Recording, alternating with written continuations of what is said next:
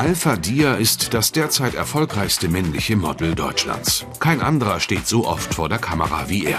Ein Job, der sein Leben auf den Kopf gestellt hat. Sein Gesicht schmückt internationale Magazine und Werbekampagnen. Er läuft weltweit für die größten Modehäuser. Das Modeln hat mich zu der Welt geconnected, sozusagen diese Welt, die ich halt davor nie gesehen hatte. Ich bin bevor Modeln dreimal geflogen und ähm, danach jetzt, ich habe Freunde überall in der Welt und das ist mir schon sehr, sehr wichtig und das hat mir das Modeln gegeben und das kann mir keiner mehr nehmen. Alpha Dia kommt als drittes von fünf Kindern in Senegal zur Welt. Im Alter von elf Jahren schickt ihn seine Mutter nach Hamburg. Er folgt seinem Vater, der hier bereits in den 1980er Jahren Arbeit gefunden hatte. Im Stadtteil Eidelstedt verbringt Alpha Dia seine Jugend. Sir, Capital Bushweg. Es hat mir ein Jahr gekostet, diesen Namen richtig auszusprechen. Nicht nur die Aussprache, auch deutsche Eigenheiten sind dem Jungen fremd. Etwa, dass man nicht auf jedem Rasen einfach so Fußball spielen darf. Grüne Rasen, Fußball spielen, nur aus dem Fernseher kannte ich das. Also in dem perfekten Stadion. Dann bin ich nach Deutschland gekommen und habe gesehen, überall hier perfekt schöne grüne Rasen. Bin ich sofort mit meinem Ball hingelaufen und dann war das ein Riesenproblem, weil das wollten die Leute gar nicht. Der Rasen ist eigentlich nur so als Deko jetzt. Im Fußballverein findet Alpha Dia schließlich Freunde. Doch es gibt immer wieder Momente der Ausgrenzung, die er wegen seiner Hautfarbe erfährt.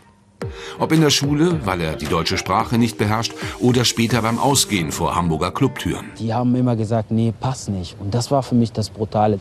Da haben wir keine Chance gehabt. Und selbst wenn du Chance hattest, dann hat das schon an dem Ausweis auch gescheitert, weil wir haben so eine Pässe getragen.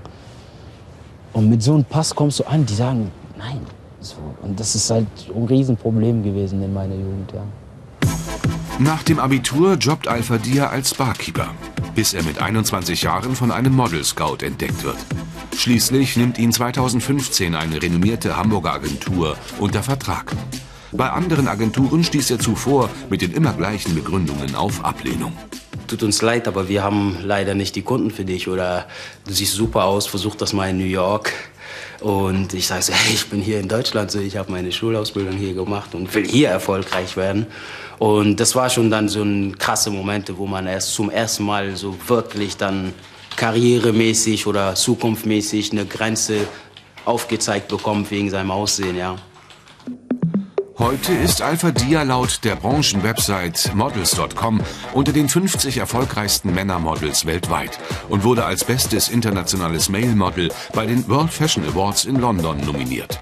Diversität ist heute gefragt. Doch Rassismus ist deshalb noch lange nicht verschwunden. 2018 sorgt ein internationaler Modekonzern für einen größeren Skandal. Auf einem Foto wirbt ein schwarzer Junge für einen Pullover mit der Aufschrift Coolest Monkey in the Jungle. Das Bild zieht heftige Proteste bis hin zu Vandalismus nach sich. Im Netz hagelt es Kritik und empörte Kommentare. Der Konzern entfernt das Foto, entschuldigt sich. Für Alpha Dia sind solche Skandale auch die Folge eines Nichterkennens von Rassismus, wenn er geschieht. Es brauche Menschen in der Modeindustrie, die diesen sichtbar machen. Wenn du da ein, also ich gehe mal davon aus, eine, eine Person of Color in diesem Raum hättest, wo, das, wo diese Shooting stattgefunden hätte, der hätte sich sofort gemeldet, einen Erwachsenen, und hätte gesagt, mm, ich glaube, das würde ein paar Leuten angreifen. Und das ist halt dieses so, dass wir halt mehr Austausch miteinander brauchen oder mehr Informationen, damit wir wissen, was verletzt überhaupt den anderen. Regelmäßig kehrt Al-Fadir nach Senegal zurück.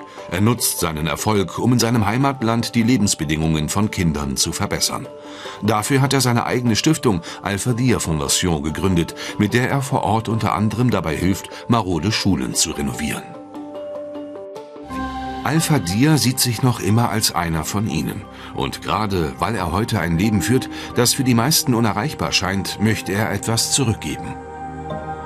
Ich möchte meinen äh, Werdegang nutzen, um ähm, darauf aufmerksam zu machen, dass man halt ähm, dieses ähm, Vorurteile abschaffen kann und ähm, Gemeinschaften between, also zwischen Kulturen entdeckt. Und da gibt es halt sehr, sehr viele.